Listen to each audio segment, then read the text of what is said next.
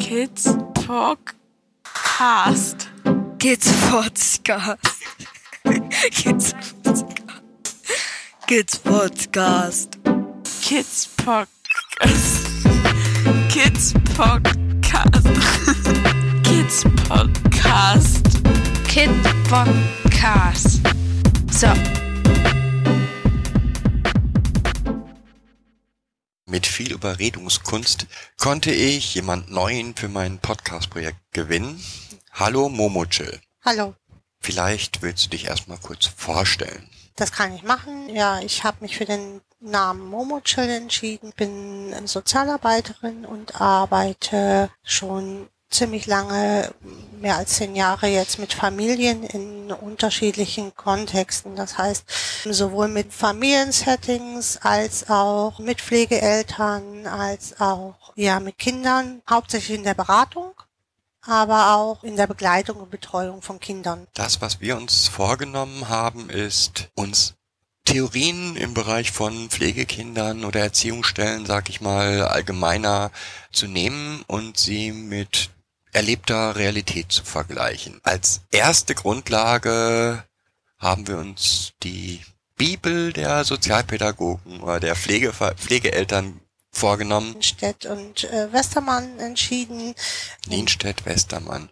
Wie heißt das Buch, was Ähm, Pflegekinder und ihre Entwicklungschancen nach frühen traumatischen Erfahrungen von 2007 ist es, glaube ich. Ich guck mal eben schnell, weil das sollte man schon wissen. Ja, 2007. Ja, wir haben uns das immer so gedacht, wir beginnen mit der Theorie und versuchen die dann durch erlebte Beispiele zu illustrieren. Ja, wir haben, glaube ich, gesagt, dass wir jetzt erstmal versuchen, überhaupt darzustellen, was so Beziehung, Beziehungsaufbau betrifft, generell erstmal, und würden dann hinterher auf die Beziehungsaufnahme in Ersatzfamilien oder Pflegefamilien gehen. Wobei wir uns hier, glaube ich, schon geeinigt haben, dass wir uns auf Dauerpflegefamilien beziehen.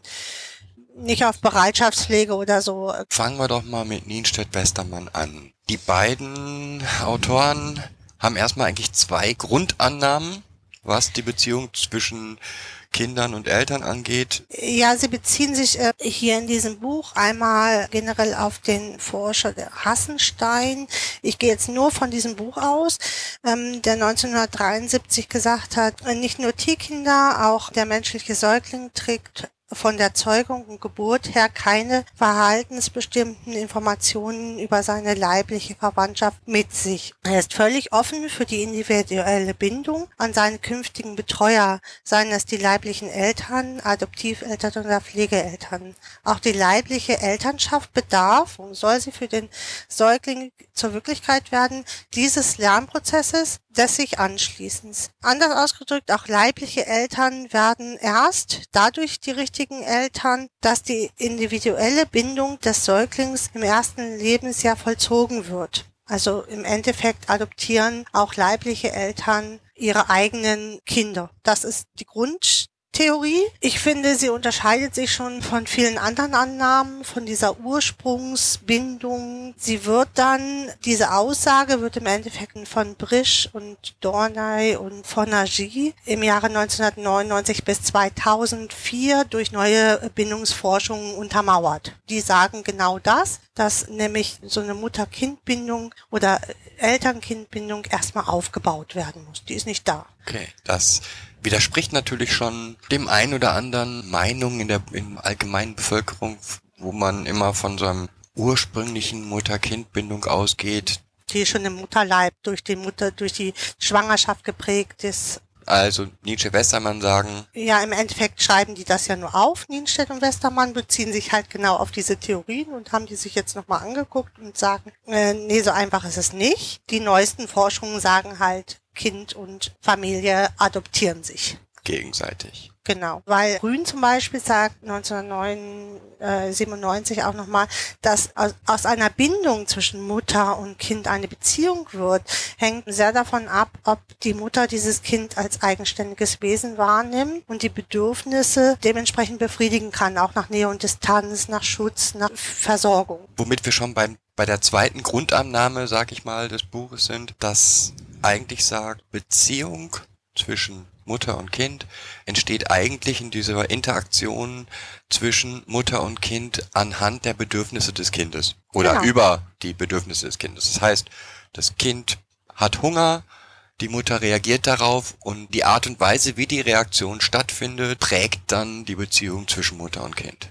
Genau, daraus entsteht dann die Beziehung. Also das Kind ähm, weint, weil es irgendwas hat, das liegt nicht gut oder und die Mutter nimmt diesen Impuls auf und geht hin und beruhigt das Kind und steuert damit halt auch die eigene Beruhigung des Kindes. Meine Mutter kommt immer, wenn ich wenn ich schreie, kommt die. Die Mutter lernt anhand der Schreilaute wahrzunehmen, ist das jetzt ein ernsthaftes Schreien, ist das jetzt nur, weil ich Langeweile habe, auch Säuglinge haben Langeweile und ähm, gestaltet dadurch auch die Nähe oder die, die Distanz zum Kind. Dann, wenn wir jetzt davon ausgehen, dass in diesem ersten Jahr diese Beziehung Ja, in den ersten drei Jahren, in den ersten man. drei Jahren Mhm, diese genau. Beziehung geformt wird. Pflegekinder kommen meistens nicht in den ersten drei Jahren oder schon, kann sein. Ja, manchmal auch schon vom Säugling bis, wobei die neuesten Erfahrungen einfach zeigen, dass Pflegekinder immer später in die Familien kommen, in die neu, also Ersatzfamilie kommen, weil halt jetzt macht ja auch Sinn, erstmal geguckt werden muss, kann man die Eltern irgendwie unterstützen, auf ihrem Weg eine Beziehung und eine Bindung zu dem Kind aufzunehmen. Und erst wenn das ja nicht gelingt, wenn die Eltern also nicht erziehungsfähig sind, kommt das Kind in eine Ersatz- oder Pflegefamilie, oder? Jetzt gehen wir davon aus, wie auch immer, ob das jetzt nach einem Jahr, nach einem halben Jahr, nach auf jeden Fall, bis auf, wenn es direkt nach der Geburt stattfindet, auf jeden Fall sind Vorerfahrungen da. Genau, ganz im Gegensatz äh, zu der Annahme von Bowlby no, 1972, der gesagt hat, das Kind kommt in die Ersatzfamilie und muss im Endeffekt diese Strukturen nur annehmen, dann gelingt das schon, da eine Beziehung herzustellen, sagen Nienstedt und Westermann, nee, das Kind bringt halt seine Erlebnisse mit und ist aktiver Gestalter der neuen Beziehung. Sie ist, ist aktiver Gestalter und, also ich meine, zum ersten Mal wäre überhaupt fraglich, wieso kann ein Kind dann nochmal Bindung aufnehmen? Oder nimmt es überhaupt nochmal Bindung auf? Ja, Menschen allgemein, also auch Kinder sind dazu angelegt, Beziehungen äh, zu gestalten, also Bindungen einzugehen, um Beziehungen zu haben. Kinder müssen ihre Grundbedürfnisse versorgen, also nach, nach Schutz, nach Zugehörigkeit, ähm, nach Ver Versorgung, also Ernährung, um überhaupt lernen zu können. Deswegen gehen sie nochmal Beziehungen ein. Es gibt natürlich auch Kinder, die das irgendwann nicht mehr schaffen, weil sie einfach so viele Vorerfahrungen mitbringen, dass sie niemandem mehr vertrauen können. Aber in der, so im Großen und Ganzen gelingt es noch. Nietzsche und Westermann zu dieser Beziehungsaufnahme durch das ähm, ja, aufgenommene Kind ähm, haben Nienstedt und Westermann drei wesentliche Thesen eigentlich formuliert. Welche sind das? Ja, einmal beim Beziehungsaufbau von Familienbeziehungen äh, ist das Kind nicht passives Objekt elterlicher Einflüsse, sondern aktives Subjekt. Also das heißt, das haben wir vorhin schon mal gesagt, das Kind gestaltet aktiv diese Beziehung. Und zwar anhand seiner persönlichen, das ist die zweite These, anhand seiner persönlichen Be Bedürfnisse also seiner elementaren Bedürfnisse nach Sicherheit, Versorgung, äh, Zugehörigkeit, Schutz. Ja, das ist die zweite These. Anhand dessen strukturiert es die Nähe und Distanz in dieser Familie, wem es mehr vertraut oder nicht, ähm, wem es zugehörig sein möchte. Die dritte Stufe sagt im Endeffekt, die Entwicklung familiärer Beziehungen in der Kindheit durchläuft eine irreversible, nicht umkehrbare, aber wiederholbare Stufenfolge verschiedener Beziehungsformen, nämlich von der Zwei-Personen-Beziehung bis hin zu, äh, zu komplexen Be Rollenbeziehungen zuerst sucht es sich wahrscheinlich jemand aus, mit dem es nur eine Zweierbeziehung erstmal eingehen wird. Das Im wird Normalfall Mutter die oder, Mutter. Genau, die Mutter oder der Vater sein. Derjenige, der halt zu Hause ist und die tägliche Versorgung macht, wird erstmal ansprechbar sein. Und dann testet es anhand dieser Erfahrung die Rollenbeziehung zu den anderen Mitgliedern und äh, bis hin zur Schule, Kindergarten. Diese drei Thesen sind denke ich, nachher nochmal wichtig, wenn wir, äh, wenn wir uns die einzelnen Phasen Mhm. nochmal anschauen. Diese Zahl 3 scheint Nienstedt-Westermann sehr wichtig zu sein. Das Ein Ankommen eines Kindes in der Pflegefamilie unterteilen sie auch in drei Phasen. Kurz genannt, also Phase 1, Ja, ist die Anpassungsphase, dann die Übertragung, genau, und dann im Endeffekt die angstabwehrende Regression oder die Regressionsphase. Und ich sag mal heute, das Wichtigste wäre mir jetzt erstmal, dass wir mit der, mit der ersten Phase anfangen. Hm, mit dem Diese- Ankommen mit dem und Ankommen Anpassen. und ne? Anpassen. Hm. Anpassungsphase. Lass uns erstmal mal grundsätzlich mehr theoretisch ähm, sagen, was ist denn diese Anpassungsphase eigentlich? Ja, in dieser Anpassungsphase ähm, versuchen die Kinder erstmal nur ihre Bedürfnisse zu decken. Das heißt nach Versorgung, Nahrung und Beziehung. Also sie passen sich komplett dem neuen System an und schaffen es nicht in dieser Phase ihre eigenen Bedürfnisse klar zu sagen. So würde ich es jetzt mal einfach definieren. Auch aus der Erfahrung heraus, die du und ich auch gemacht haben. Zeigen sich äh, per se freundlich, äh, zugewandt äh, und nehmen einfach bedingungslos an. So, ähm, sie kommen da rein, sind neugierig und versuchen erstmal nur alles wahrzunehmen, was da ist. Soweit zur Theorie, würde ich sagen. Bis dahin jetzt erstmal. Schauen wir uns mal an, wie das denn in der Realität war. Ja, zum einen, was mir ganz wichtig ist, jedes Kind ist anders. Es gibt Gemeinsamkeiten, aber jedes Rea Kind reagiert völlig anders auf diese erste, die ersten Tage in der Pflegefamilie. Ja, Tage und Wochen würde ich sagen. Ne? Hm. Oder noch länger, egal. Genau. Was sind denn für dich so die Erinnerungen an den, an diesen Beginn ganz besonders? M- Mir fällt da spontan eine Situation ein, dass ich ähm, ein Kind abholen musste aus einer Situation, auch äh, ad hoc, was ja eigentlich nicht so üblich ist. In diesem Fall war es halt so, dass ich das Kind, dass ich dahin gefahren bin, das Kind abgeholt habe, aus dieser Situation Sachen mitgenommen habe, das Kind ähm, schon aufgeregt war natürlich, aber sehr gefasst, sehr klar war mit dem, was jetzt auf, auf das Kind zukommt. Es war auch gut vorbereitet, muss ich sagen. Und in meinem Auto erstmal vor Erschöpfung eingeschlafen. Ich war äh, ja ein bisschen irritiert, bis ich so begriffen habe, dass es also wirklich, es ist jetzt kein erholsamer Schlaf, sondern eher so wirklich völlige Erschöpfung. Das Kind hat dann kurz bis kurz vor Ankommen geschlafen und ist dann so in so einen normalen Modus, wie ich es da kennengelernt hatte, auch übergegangen. Es ist überall mit mir hingegangen. Ähm, es hat das gegessen, was auf dem Tisch war. Es ist in ein Bett gegangen. Das ist Nummer eins. Nummer ein anderes Kind, was Gott sei Dank einen, einen vorbereiteteren Übergang hatte, musste erstmal trauern. So richtig trauern. Kannst du das mal kurz beschreiben, wie das war? So, dieses Trauern? Im Endeffekt, ja, das Kind ist gekommen, also abgegeben worden von, von einer Be Betreuerin aus einem Kinderheim, gut vorbereitet, dieser ganze Prozess mit einer Anbahnungsphase, äh, mit einer sehr langen Anbahnungsphase. Dann war klar, die Betreuerin fährt und das Kind hat, ich glaube, sechs Stunden am Stück nur geschrien und geweint. Wobei es war eigentlich mehr Es ließ sich- Weinen. Weiß ich nicht, also es am Anfang war es mehr Schreien äh, als Weinen, aber es ließ sich dabei festhalten, auf dem Arm halten. Also es ließ sich nicht beruhigen, aber es ließ sich trösten in, in dieser Traurigkeit, was nicht immer üblich ist dann. Zumindest war so viel durch diese Anbahnungsphase, so viel Vertrauen, sage ich mal, entstanden, dass das Kind zulassen konnte, dass es gehalten wurde und getröstet wurde. Dieser Trauerprozess hat sich gute vier Wochen hingezogen. Immer wieder mit Einbruchphasen, starkem Weinen, nicht mit weglaufen, aber mit dem allen in Frage stellen, will ich da überhaupt sein? Ließ sich aber immer beruhigen und trösten. So nach vier Wochen war klar, die Betreuerin kommt nicht wieder. Die Betreuerin hatte für dieses Kind halt eine ganz besondere Bedeutung es war so die erste Person, zu dem das Kind wirklich eine Beziehung aufgebaut hatte. Und von daher war der Abschied auch so genauso schwer. Okay, also da hatten wir auf der einen Seite ein Kind, geht mit, schläft zwar, ist zwar völlig erschöpft, aber emotional hat man nicht wirklich gemerkt, wie, wie belastend von außen, wie belastet das Ganze ist. Nee, das Kind konnte aber generell auch äh, diese, all diese Dinge gar nicht wahr, wahr, wahrnehmen, selber vielleicht schon, aber nicht äußern. So Und auf der anderen Seite das Kind, was wirklich, wirklich trauert, trauert. eine richtig große Trauerphase hat.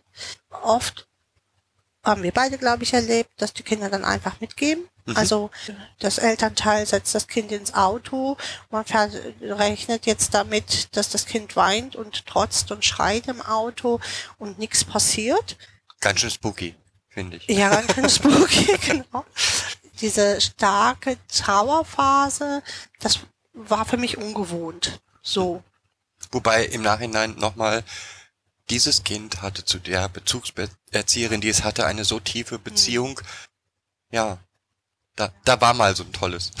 Genau, äh, genau, das äh, war eine Beziehung, die da entstanden ist, trotz Regelwohngruppe, sage ich mal, und den üblichen Schichtwechselbedingungen, die äh, halt äh, so ein Regelwohnsystem mit sich bringt. Jetzt ist das Kind da.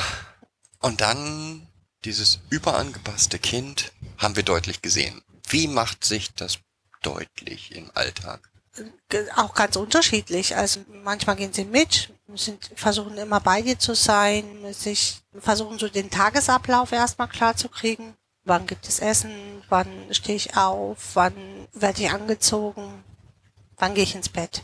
Was so bei allen Kindern äh, zu sehen war, war so ein gestörter Tag-Nacht-Rhythmus. Gerade bei dem, bei dem ersten Kind, was auch sehr klein noch aufgenommen wurde, erinnere ich mich, dass ähm, dieses Kind überhaupt keinen Nachtrhythmus hatte.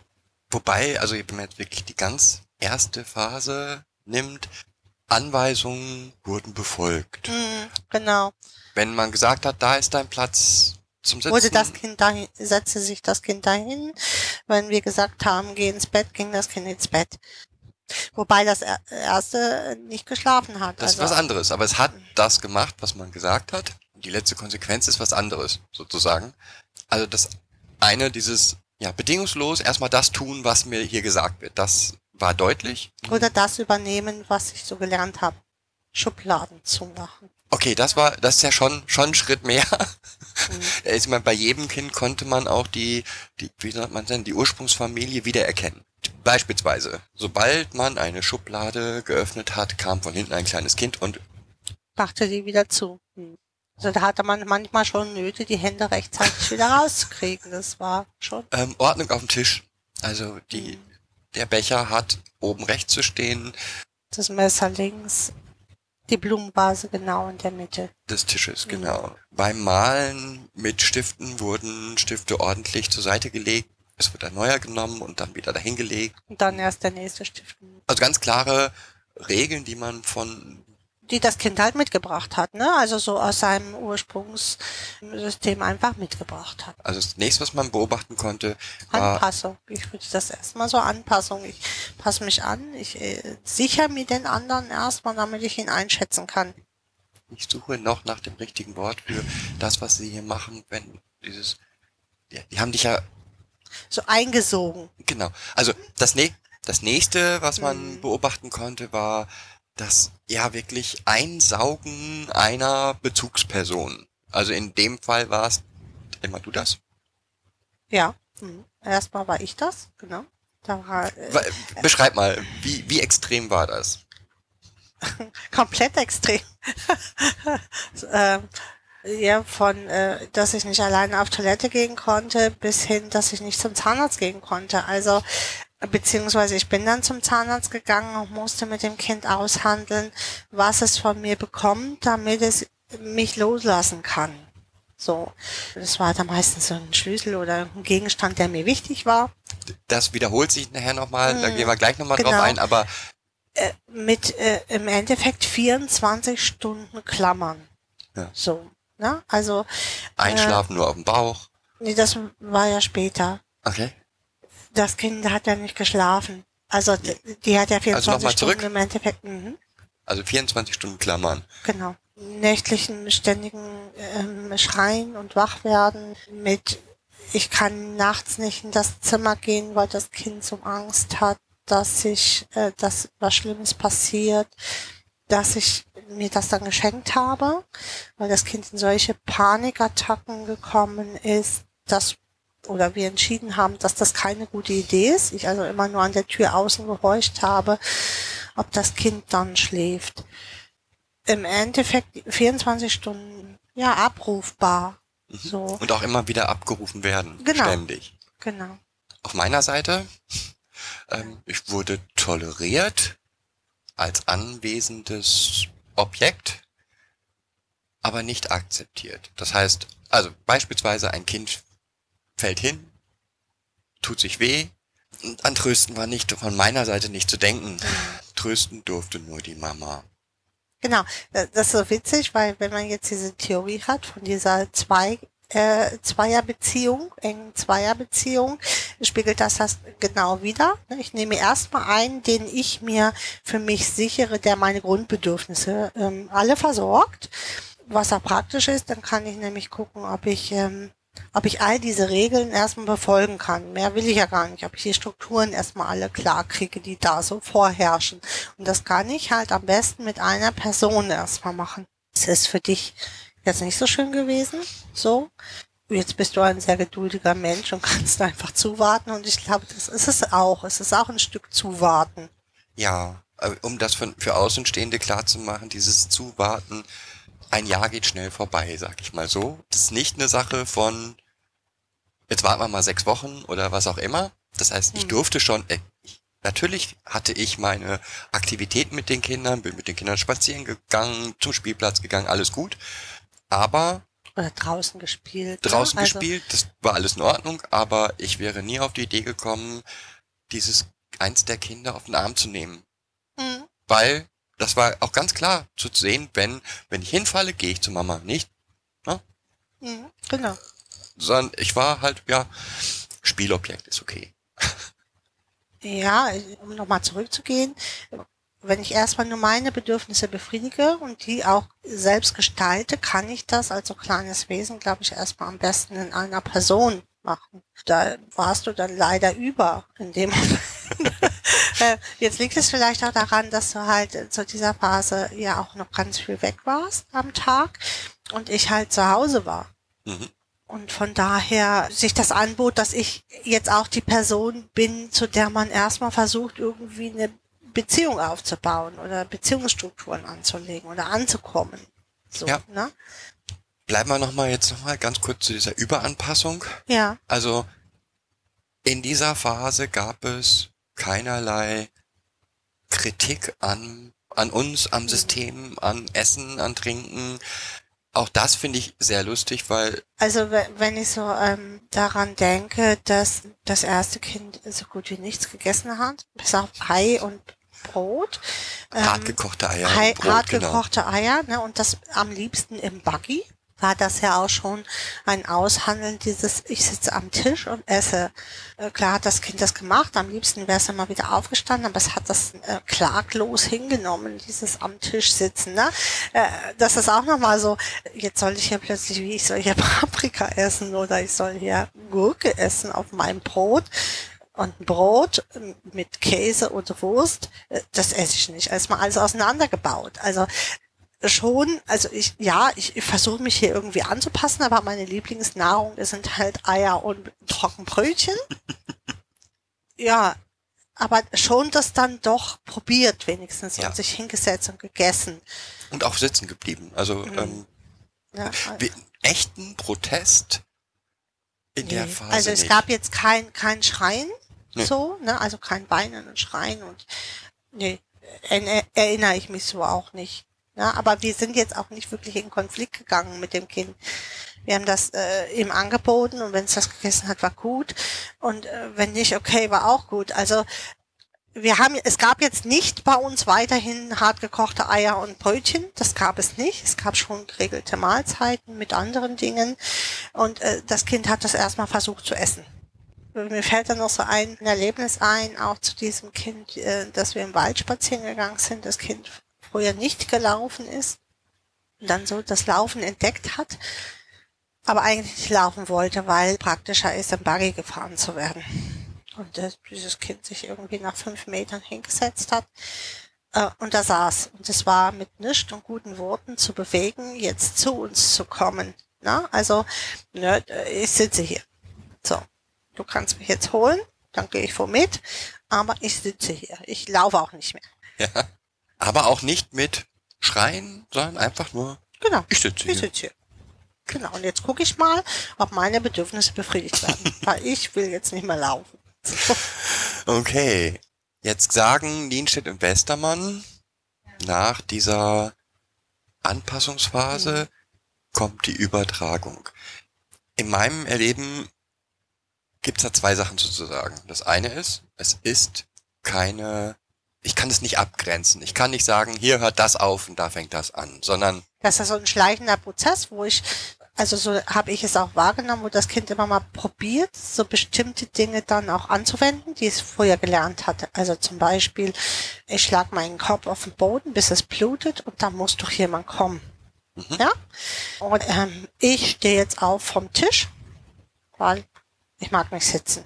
Oder das esse ich nicht, ich will ein Ei und ich will ein halb gekochtes Ei. Also das hier esse ich nicht.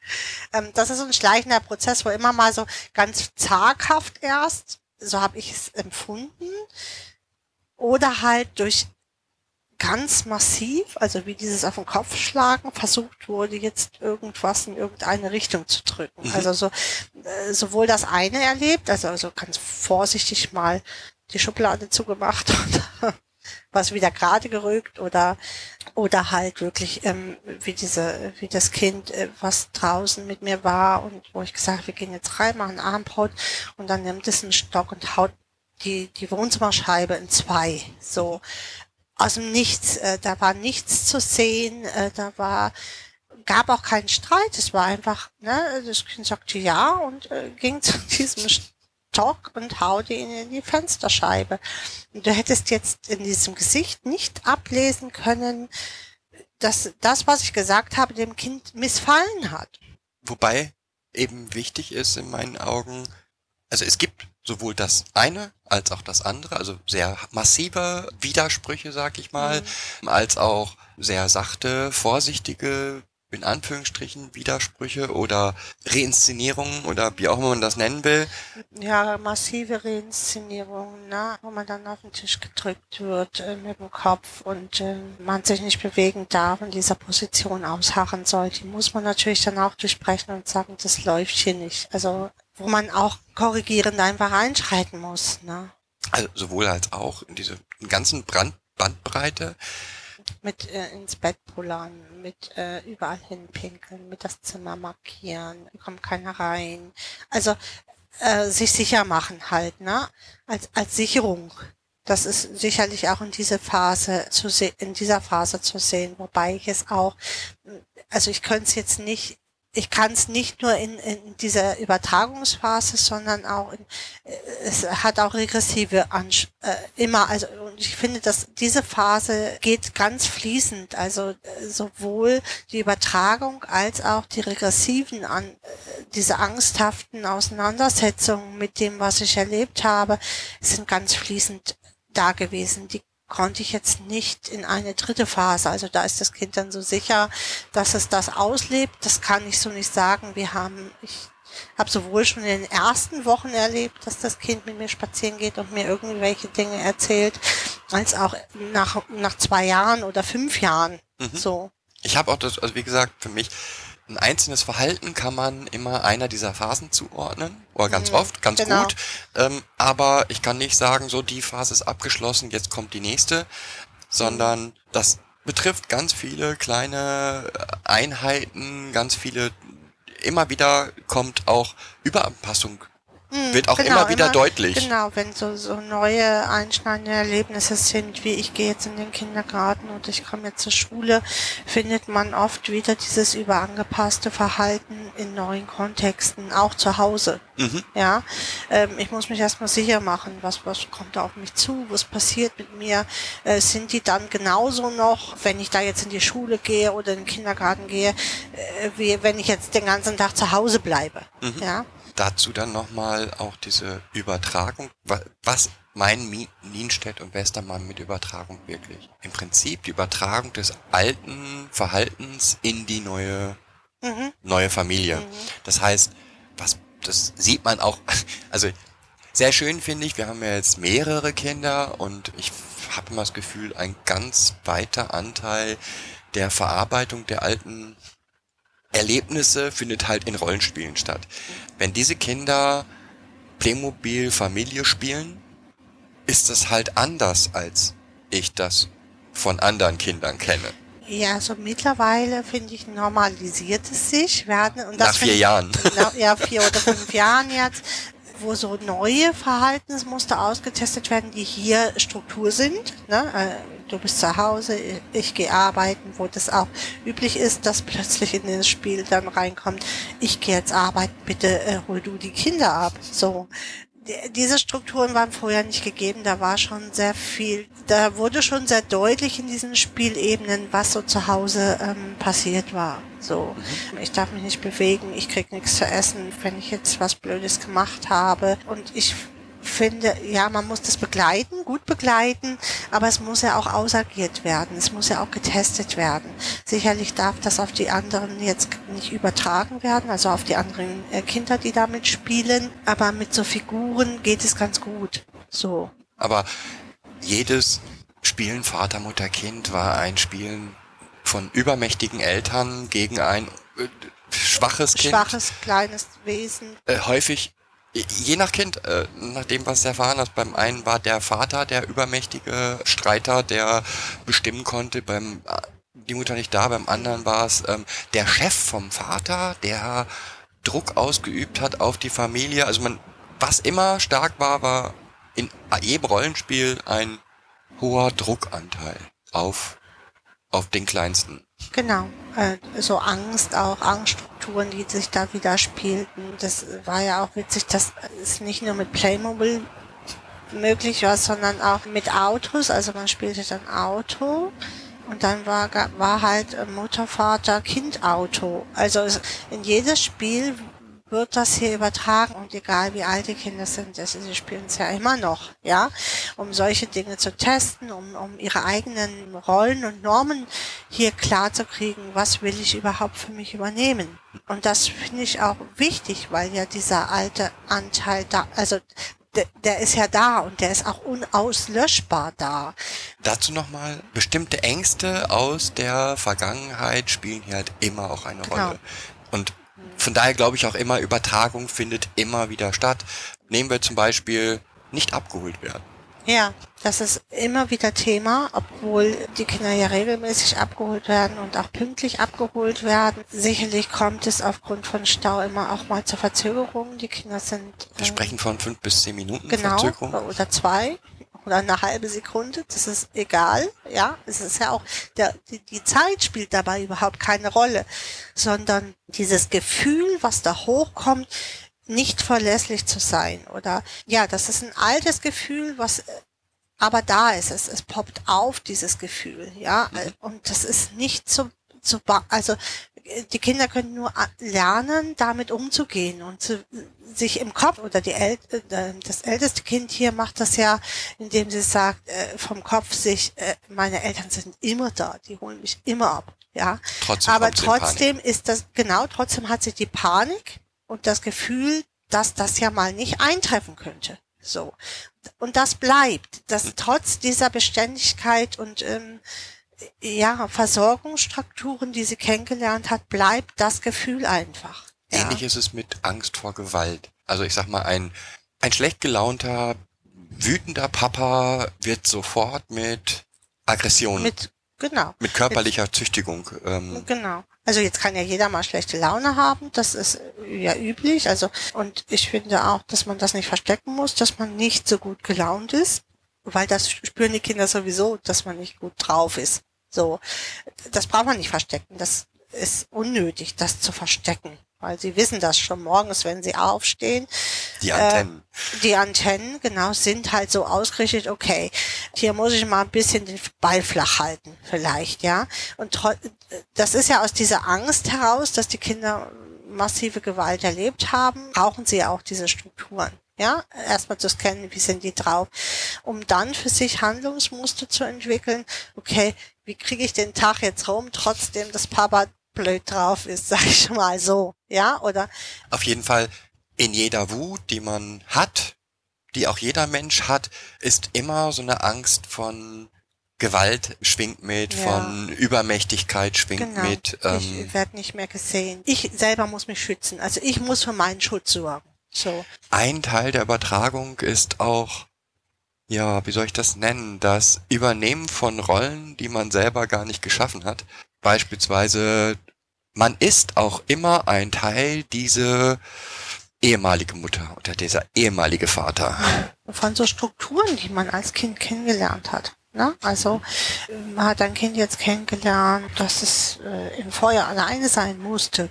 Dann wird das Kind sich erstmal nicht darauf verlassen, dass wenn jetzt hier Feuer ausbrechen würde, wir da wären. Um das nochmal klar zu machen, ähm, das hat nichts damit zu tun, dass das Kind nicht spürt, dass, wir da, dass man da ist oder es versorgt und sich wirklich alle Mühe der Welt gibt. Das merken diese Kinder, aber die sind halt oft auch gefangen in diesen in diesen Ängsten und alten Strukturen, die sie gelernt haben. Ne? Also auch dieses Lernen zu lesen, den anderen Menschen zu lesen im Gesicht, das ist nicht da. Diese Kinder können aufgrund ihrer ehemaligen Strukturen bestimmte Dinge in den Gesichtern gar nicht erkennen, was, was Furcht, Sorge, ähm, Aggression, äh, Wut, aber auch Liebe und, und Zuneigung betrifft, weil sie das nicht einschätzen können anhand dessen.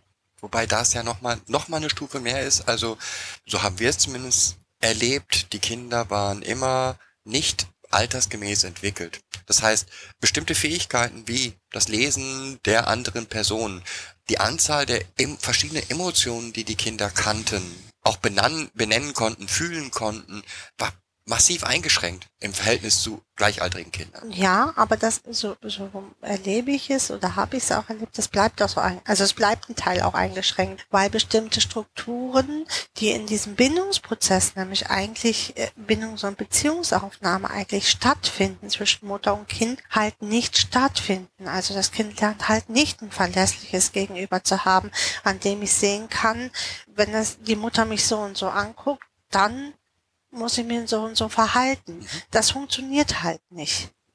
Genauso deutlich wird das auch im ich nenne ein schönes Beispiel. Ähm, eins mhm. unserer Kinder wurde von uns gefragt, was sind dein Lieblingsessen? Und ich sagte, äh, ich glaube Erbsen, Erbsen, und, und Wurzeln, und Würstchen. Oder mhm. Kartoffelpüree? Ich kann es nicht, ich weiß nicht mehr. Ne, Erbsen und Würstchen und Reis mit Ei. Genau. So. Im Laufe der Zeit eigentlich von Anfang an hat dieses Kind aber auf dieses Essen mit ja, nicht gerade Ekel, aber auch nicht mit Begeisterung reagiert. Mit ich esse das wohl, also schob immer diese Erbsen und Wurzeln eigentlich auf dem Teller rum. Jetzt hat sie ja nicht jeden Tag Erbsen, Erbsen, also dieses Lieblingsessen gegeben. Und, aber es gab äh, es. Genau, es gab es. Also weder du noch ich sind von Erbsen und Wurzeln begeistert. Aber es hat es natürlich trotzdem als Mittagessen gegeben und dann sah man, wie dieses Kind diese Erbsen und Wurzeln auf dem Tisch rumschob oder auf dem Teller rumschob und nicht wirklich aß, wo wir vorher schon erlebt haben, dass er bei Nudeln mit äh, Tomatensauce voll reingehauen hat, so, ne? Und dann fragt man sich schon, woher kommt das? Und ich mag keine Wurst. Also ich esse keine Wurst. Das sind halt so Muster, die das Kind übernommen hat. Also wird äh, Mutter oder Vater gesagt haben, hier, das Beste ist, das ist total lecker.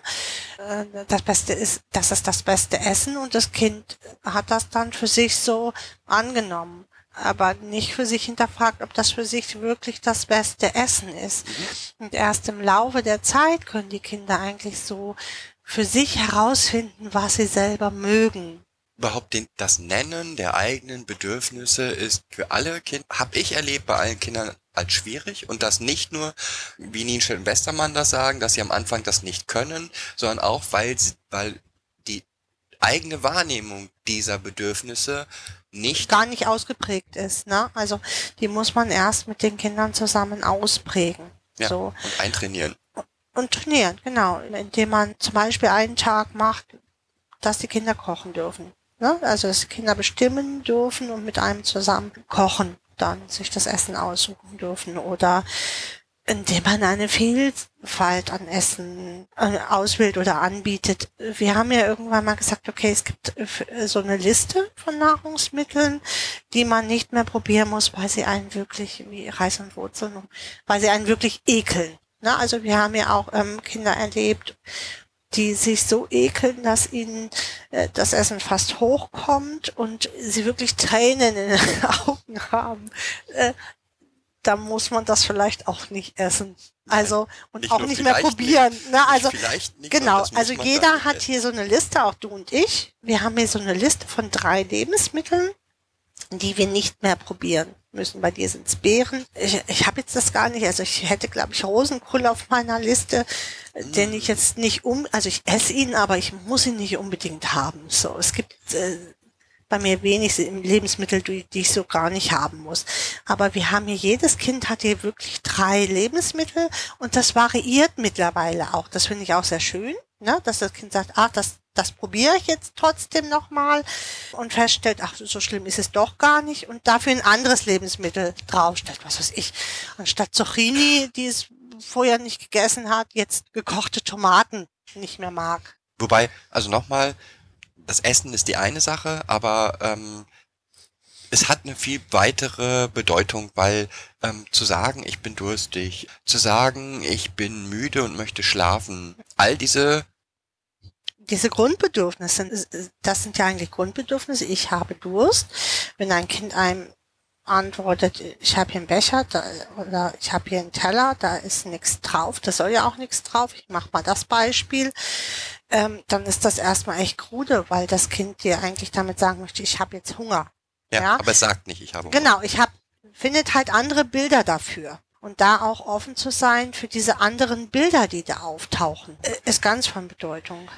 Dann nochmal zu der Übertragung von alten Rollen. Also das ist ja auch meiner Meinung nach ein Teil Übertragung, also ein Teil Mhm.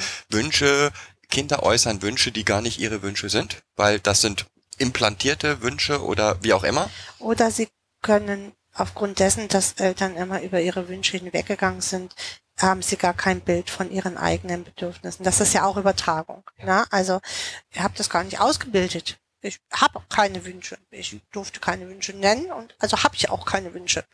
Oder versucht die Wünsche so symbiotisch an den an das Elternteil zu knüpfen, um sich, glaube ich, auch so Gunst damit zu erkaufen. Wenn ich das jetzt so genauso essen will wie mein Vater, dann, dann muss der mich doch lieb haben. Und das sind alles Übertragungsstrukturen, die immer wieder und überall halt auftauchen können, auch in allen Kontexten, also nicht nur in der Familie, sondern auch in Schule, Kindergarten, bei Freunden, überall. Also das, das macht es auch spannend, aber manchmal auch echt schwierig. Ich sag's mal, wenn ein Kind auf einer Geburtstagsfeier sich ganz un unglücklich fühlt, aber nicht sagen kann, bitte ruft meine Eltern an. Ja, ich will jetzt abgeholt werden. Dann ist das schon echt traurig und dass einem dann nach Hause kommt, sagt, ich wollte eigentlich schon zwei Stunden nach Hause. Da überlegt man dann schon, ob man seine eigenen Regeln bricht und dem Kind ein Handy gibt und sagt, hier ruf mich an. Also ich finde die Regressionsphase, also nicht, dass sie nicht vorkommt, aber ich finde sie am schwersten zu beschreiben. Was man aber deutlich bei allen Kindern eigentlich sieht, ist, dass sie, wie soll ich es nennen, eigene Fähigkeiten, eigene Fertigkeiten haben, ihre Bedürfnisse zu sichern. Ein großes Beispiel ist hier immer Essen.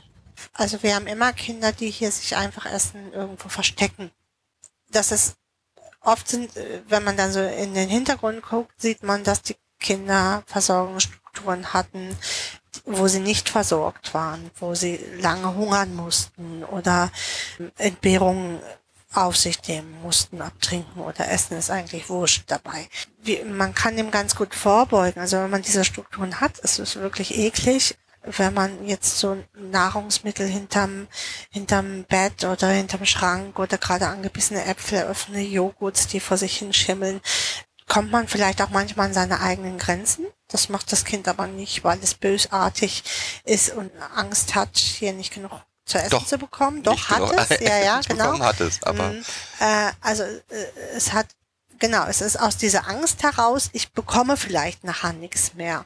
Und wir haben, glaube ich, du und ich, wir haben, glaube ich, irgendwann mal so entwickelt, dass wir so Notfallboxen gestalten mit den Kindern, wo sie dann noch mal zur Nacht sagen können oder am Tage sagen können, ich brauche in meiner Notfallbox, was weiß ich, ein Brot, was Süßes und was zu trinken und ein paar Morium oder so, um, um über den Tag zu kommen. Das äh, so.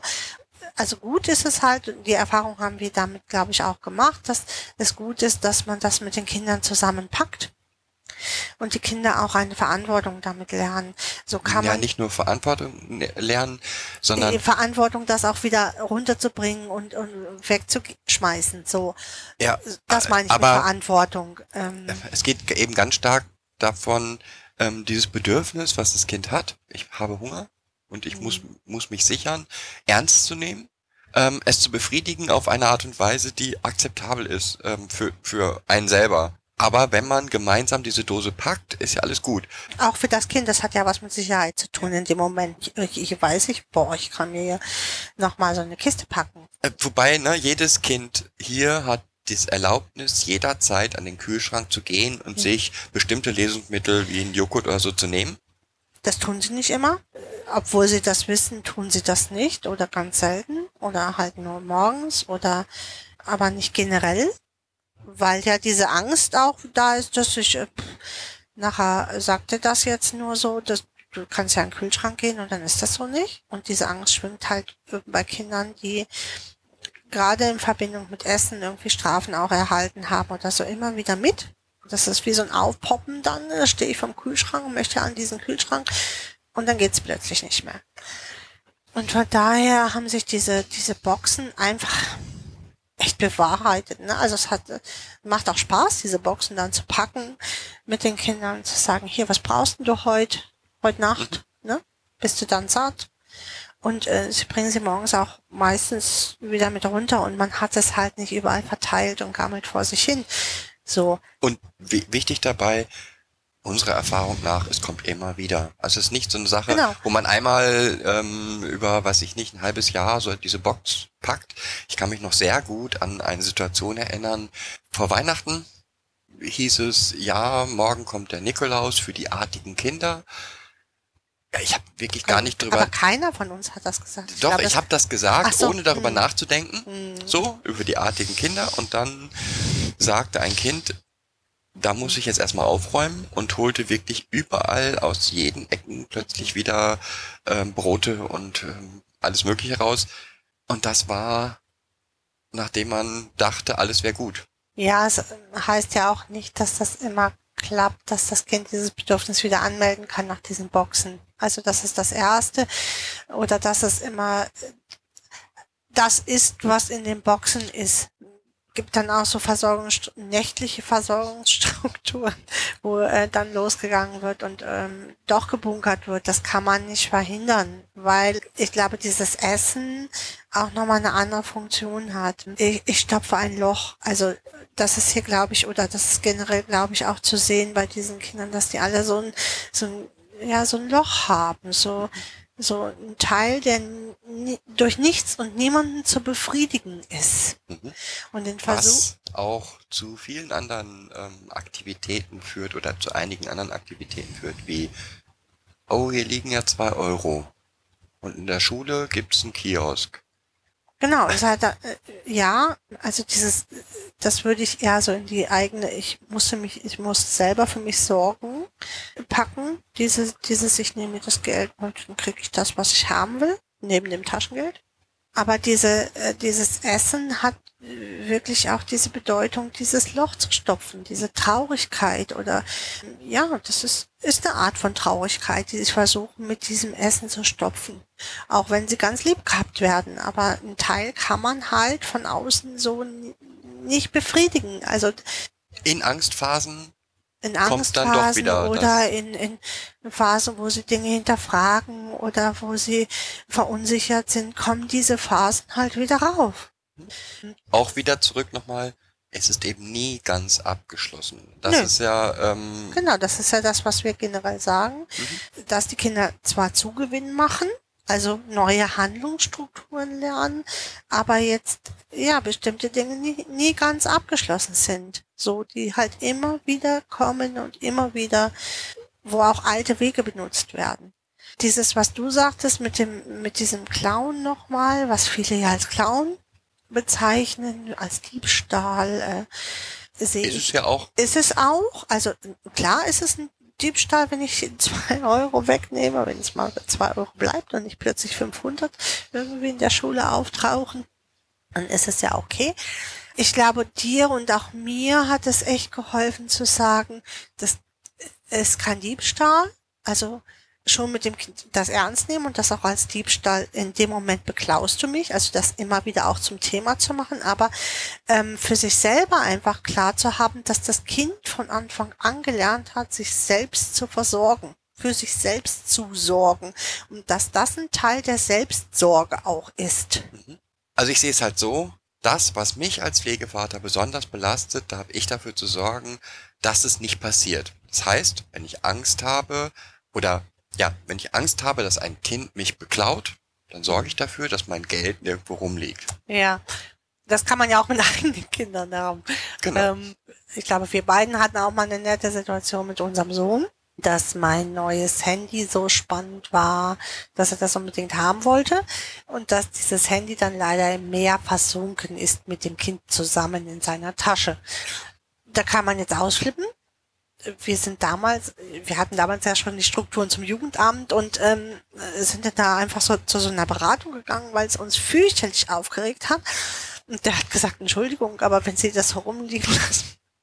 So, es ist halt an Ihnen dann dafür zu sorgen, bestimmte Dinge gehören mir und die will ich auch behalten, dafür zu sorgen, dass sie so weggepackt sind, dass das Kind da nicht reinkommen kann. Und ich glaube, diese, dieses Erlebnis mit unserem eigenen Sohn hat aber auch dazu geführt, dass wir bestimmte Dinge halt, die uns lieb sind, so wegpacken, dass da nichts dran passieren kann. Es hat auch mit, mit kann auch ganz andere Be Bedeutung haben. Also beispielsweise, es kann sein, dass ich meine Schlafzimmertür abschließen muss, weil ich nicht möchte, dass, die Kinder in mein Schlafzimmer gehen. Wenn mir dieser Ort absolut heilig ist, dann sorge ich dafür, dass da keiner reinkommen kann. Wenn äh, bestimmte Süßigkeiten für mich persönlich, die ich mir persönlich gekauft habe, sehr wichtig sind, Dann muss ich ich sie weg. woanders hinpacken, weil Genau. sind die übliche Kiste, wo die Kinder dran gehen können. Genau. Ne? Genau, weil das hat so mehrere Ebenen. Auch einmal kann ich mal gucken, ist das wirklich so, dass ich dafür keinen Ärger kriege, wenn ich hier was aufesse? Die reden da immer von, aber ist das dann wirklich so, wenn ich auch das esse, ne, das Lieblingseis der Mama aufgegessen habe, flippt sie dann auch nicht aus oder habe ich sie dann genau da, wo ich sie haben will? Das ist das eine. Das andere sind diese eigenen Versorgungsstrukturen, dass ich vielleicht gar nicht darüber nachgedacht habe, dass das ja das Lieblingseis von der Mama ist und ich jetzt aber gerade mein Loch stopfen muss mit diesem Eis. Was wir noch haben, oder was Nienstedt-Westermann ganz besonders ähm, hervorheben, ist die, Regress- Phase der Regression. Mm, Die Regression, genau. Ähm, Regression, das Zurückgehen in schon eigentlich vollendete Phas Phasen, Lebensphasen Lebensphasen. oder aber auch vollendete Verhaltensweisen, so in der Realität. Wie oft haben wir das erlebt? zuhauf. Äh, millionenfach und immer wieder. Also es ist, hört auch nicht auf. Wir haben es einmal erlebt in, darin, dass ein Kind zum Beispiel nur auf meinem Bauch einschlafen wollte oder unbedingt aus meinem Bauch geboren sein wollte. Oder mh, dass das Kind unbedingt nochmal gefüttert werden wollte. Ähm, auch mit mit 13 Jahren jetzt nochmal, sage ich. Ne? Also, wo es dann plötzlich am Tisch sitzt und sagt, Mama, du machst das so gut, fütter mich doch nochmal. Ähm, klar mache ich das. Äh, auch mit 13, 15 oder ich hoffe, das Kind lernt da was raus und kann das später für mich vielleicht auch nochmal machen, aber das werden wir ja mal sehen, ob das so zutrifft. Es müsste das ja vom Gesetz her eigentlich nicht. Ne? Aber wo Bilder gemalt werden, wo plötzlich ich als Mutter gemalt werde mit allen Kindern in meinem Bauch, die aus dem Bauch rauskommen, wo das Kind äh, dann auch drin ist. Ja, alle Kinder, die hier gelebt haben oder leben, plötzlich in meinem Bauch sind. Wir erleben das aber auch in anderen Dingen, wo plötzlich alte Verhaltensweisen wieder auftauchen. Ob das jetzt ähm, im Lernen ist, wo plötzlich wo das Kind plötzlich kein 2 plus 6 rechnen kann. Das würde ich da auch reinpacken, weil das Kind dann in eine Phase rutscht, wo es halt gar nicht rechnen konnte. Also in ein Alter, wo es plötzlich drei ist und äh, zwei plus fünf aber noch gar nicht rechnen kann. Und dann ist es in diesem Alter und dann braucht man mit dem Kind an dem Tag auch nicht rechnen. Ja, weil das macht keinen Sinn. Und je mehr Druck dahinter ist, haben wir beiden auch festgestellt, ob der Druck jetzt von der Schule ist oder auch wir sind ja nicht immer so, dass wir das dann sofort erkennen, dass wir jetzt Druck aufbauen. Desto schneller wechseln die Kinder dann auch die Ebenen und sind dann halt völlig Baby und, und, und krabbeln plötzlich wieder. Dann brauchen sie nämlich gar nicht am Tisch sitzen und rechnen. Ja, oder schreiben oder geschrien wird wie ein Baby, weil ich jetzt nicht lesen will. Oder ich glaube, dass, das würde ich alles als regressive Phasen sehen, wo man halt in eine andere Altersform zurückrutscht. Mhm. Aus welchen Gründen auch immer dann, weil ich der Anforderung nicht gewachsen bin, weil ich es vielleicht auch nicht machen will, weil das vielleicht auch meine Struktur ist, in Anforderungssituationen, die mich ängstigen, so zu handeln. Man kann es auch sehr deutlich erkennen, finde ich. Also die Art und Weise, wie ein Kind in bestimmten Stresssituationen schreit, kann man ganz deutlich hören, dass es ein Babyschreien ist. Das ist also nicht, ähm, ja, ich glaube, das ist auf keinen Fall Einbildung, sondern man kann deutlich hören. Nee, es äh, hat ja auch oft was damit zu tun, dass ähm, so überhaupt keine Tränen fließen und dann halt dieses äh, Babygeweine auch so nachgeäfft wird. Das ist ja eher Nachäffen. Du musst mich doch jetzt lieb haben. Ich äh, möchte auf deinen Arm und versorgt werden einfach. Und manchmal muss auch eine 13-Jährige nochmal auf den Arm. Auf jeden Fall. Das haben wir ja hier auch. Ne? Also ähm, äh, ich glaube mit allen Kindern wieder mit Babydecke und Krabbeldecke und Kleinkindspielzeug gehabt, auch was Essen betrifft, dass plötzlich nochmal Brei gekocht werden musste, eine Flasche hergezaubert werden musste, das Kind aus der Flasche trinken wollte, äh, weil es nun mal einfach nicht geht, aus meiner Brust zu trinken. Also das geht einfach auch nicht. Aus unterschiedlichen Gründen geht das nicht. Also muss eine, eine, eine, Trinkflasche her, wo einem das Essen wieder aus dem Gesicht fällt, wie einem, einem Säugling im Endeffekt. Ja, alle Phasen, die es so so gibt von von Baby bis bis erste Schuljahr, ähm, alle nochmal in verschiedenen Altersstufen äh, und wiederholt werden. Ich, Wobei wichtig nicht irgendwie, es gibt ja keine Sortierung, sondern jetzt auf einmal ist es das Essen, jetzt auf einmal muss ich nochmal gewickelt werden, Mhm. ähm, jetzt muss ich auf einmal nochmal auf dem Arm und ge ge genau auf dem Schoß. Also äh, ich äh, erinnere mich daran, dass ähm, große achtjährige Kind wie ein Säugling auf meinen Schoß legen musste und schütteln musste. So, die Beine gingen schon über meine Schultern und es versuchte sich bei mir in den Schoß zu legen. War nicht so einfach, aber es war ja dann zufrieden. Das kann man halt, das ist nie nicht abgeschlossen. Das hat manchmal was ja mit Verarbeitungsstrukturen zu tun, manchmal was einfach nochmal, dass das jetzt, aber das habe ich ja gar nicht so erlebt, dass das auch gar nicht mehr in der Erinnerung ist und ich das jetzt aber nochmal ausprobieren möchte, wie einfach das ist. manchmal auch einfach mit dem Maximum an Nähe, was ich aufnehmen kann, dem Wunsch nach Maximum an Nähe. Ja, also für uns beide oder für, ich glaube für alle Pflegeeltern gibt es eine eine Sache, die zeigt, dass die Kinder wirklich angekommen sind. Wir echt Party feiern. Ähm, Ja, und jedes Party Kind hat das auch irgendwann Exzessiv gemacht. exzessiv gesagt, gemacht. Mhm. Nämlich, wenn der Punkt kommt, dass das Kind zum ersten Mal in Ich absolut, hasse euch. genau, in absoluten Widerstand geht. Genau. Ich glaube, für Außenste also für Nicht-Pflegeeltern ist dieses schwer verständlich, Ja, für aber Jugendämter, die äh, flashen da total drauf, die sind hier nicht angekommen. Ähm, aber ein Kind muss diese Sicherheit, äh, um es auch mal nochmal zum Verständnis zu machen, das Kind muss ja diese Sicherheit haben, erstmal, wenn ich das jetzt äußere, ich bin stinksauer auf euch, ähm, dass ihm nichts passiert. Und nur aus dieser Sicherheit heraus kann das Kind diese Äußerungen, Wutausbrüche, ähm, massiven Ablehnungen, ich esse das hier nicht, was du mir hier auf den Tisch gezaubert hast, bringen. So, wenn es diese Sicherheit nicht hat, kann es das nicht. Ja, dann, dann schwankt es nämlich immer in dieser, im Endeffekt Übertragung und Regression und Anpassung. Aber irgendwann kommt dieser Punkt, wo das Kind halt nicht mehr in der Anpassung oder Regression ist, also diese Phasen gibt's ja immer, und wo es, wo wirklich dieser Punkt ist, wo das Kind sich traut zu sagen, ich will aber die und die Barbie haben zu Weihnachten oder ich möchte ähm, den und den Roller haben, weil weil ähm, XY den auch hat. So. Und, und das sind die Phasen, die zeigen, ich bin hier, ja, ich bin hier, ich bin hier angekommen, alles ist für mich gut hier. In dem Sinne wünsche ich, wünsche ich allen, die zuhören, dass ihre Kinder ihnen einmal so richtig doll sagen, wie sehr sie sie hassen.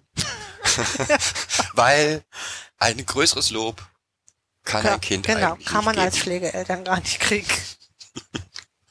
Okay.